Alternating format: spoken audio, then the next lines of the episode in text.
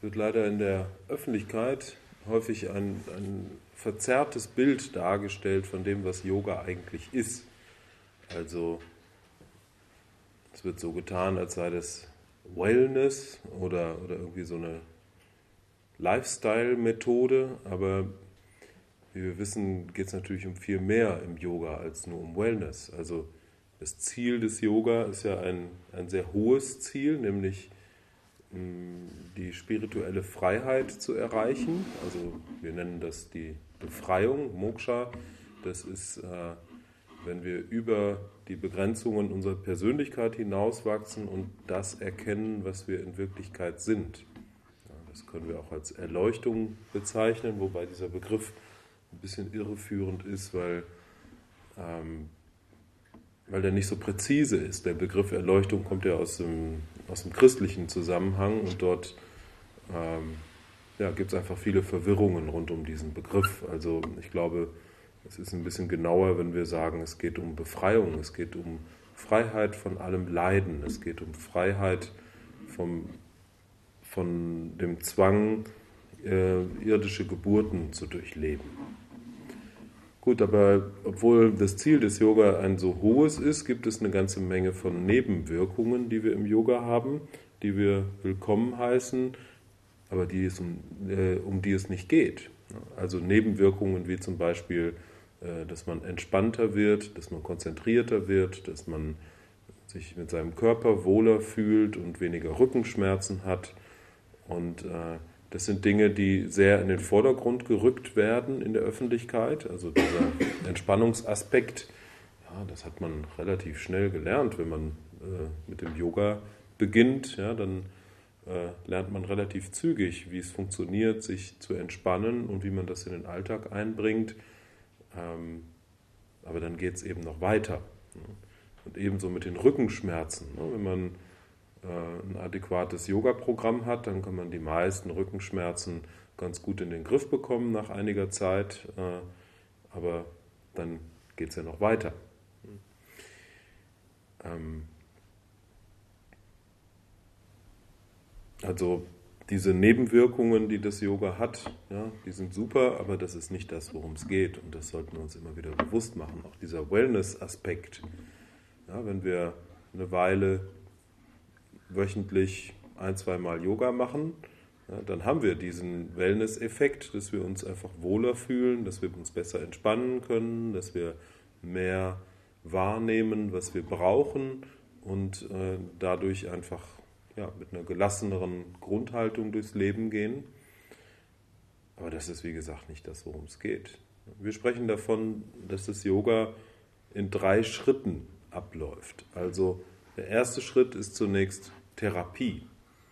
Gut, es gibt Leute, die sind da sehr lange mit beschäftigt, ne? je nachdem, äh, was man für geistige und körperliche äh, Begrenzungen hat. Aber das ist das Erste, was auf jeden Fall gemacht werden sollte, bevor man an die nächsten Schritte rangeht, dass man dafür sorgt, dass man sich in seinem Körper wohlfühlt, dass man einen Weg findet, mit seinen Gedanken und Gefühlen umzugehen, sodass man da weniger belastet und begrenzt ist.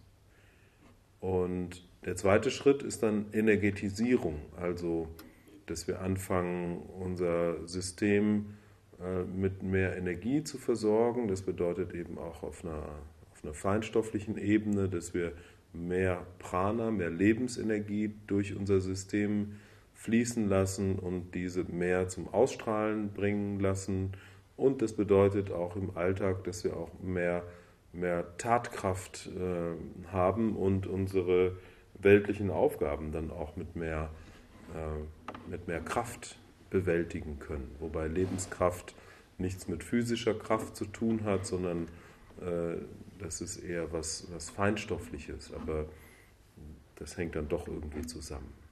Und erst im dritten Schritt geht es dann um die Transzendenz, also darum, über die Grenzen des physischen, persönlichen hinaus zu wachsen. Und viele machen den Fehler, dass sie bei Schritt 3 anfangen, dass sie also natürlich verstehen, dass es im Yoga um mehr geht als um äh, Therapie und Wellness äh, und dass sie dann versuchen, schnell zu tiefen Erfahrungen zu kommen, schnell irgendwie ja, in die Transzendenz zu gehen. Und ich glaube, es ist ganz wichtig, dass wir hierbei, ähm, dass wir hierbei zwar ähm, mit, mit möglichst viel ähm, Einsatz voranschreiten, aber dass wir uns trotzdem Zeit lassen dabei. Ne? Denn das Yoga ist eine Lebensaufgabe. Das Yoga äh, ist etwas, was, wenn wir uns dafür entscheiden, was uns unser Leben lang begleiten kann und uns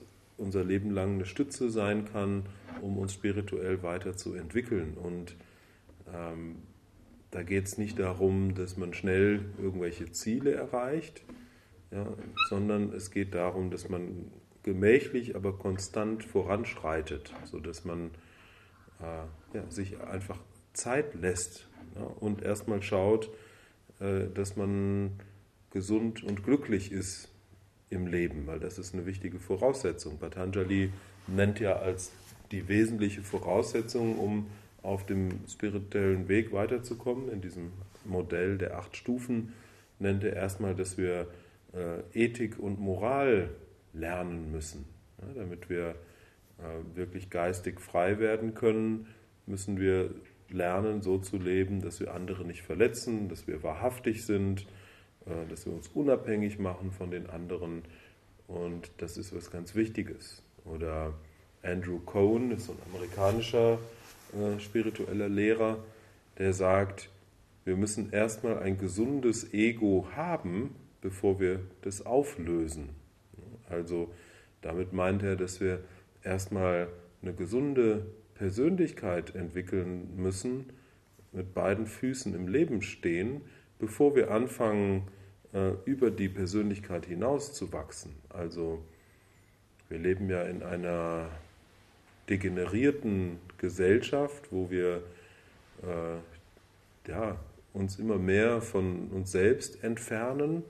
Und es ist erstmal ganz wichtig, dass wir lernen, mit uns selbst gut zurechtzukommen und, und äh, uns selbst richtig kennenzulernen und unsere eigenen Begrenzungen zu erkennen und zu überwinden.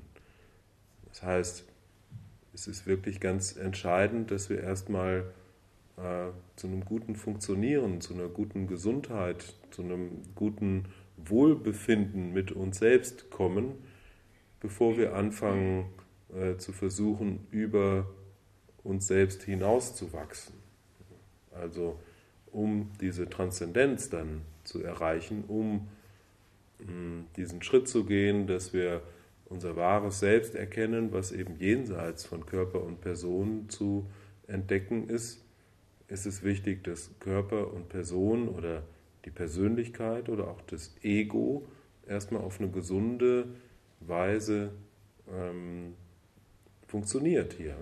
Also es wird ja oft über das Ego gesprochen, dass wir das überwinden müssen und dass wir darüber hinaus wachsen müssen und äh, dass das Ego äh, böse ist. Ja, aber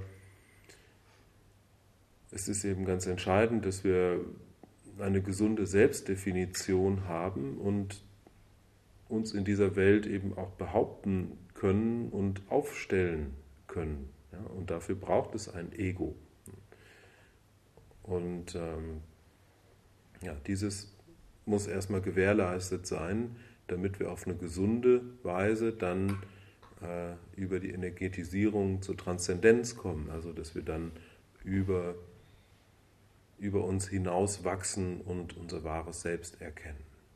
Und so, glaube ich, sollte man tatsächlich den Schwerpunkt im Yoga darauf setzen, ähm, ja, gesund und glücklich zu werden. Also tatsächlich mh, hm, therapeutisch an sich arbeiten mit dem Yoga.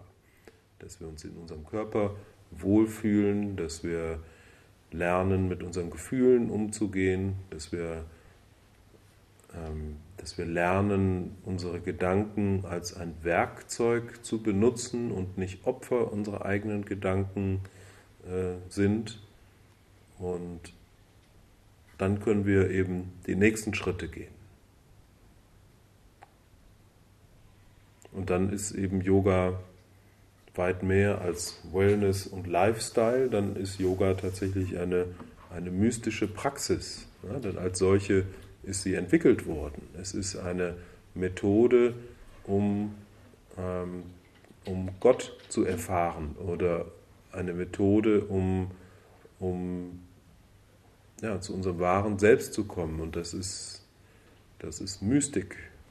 Da geht es um unseren wahren Wesenskern und da verlassen wir dann auch irgendwann die Komfortzone. Die Komfortzone, die wir erstmal entdecken müssen und ausbauen müssen, aber äh, da wachsen wir dann irgendwann drüber hinaus und dann fängt es an, wirklich Magic zu werden. Harim, tatsächlich.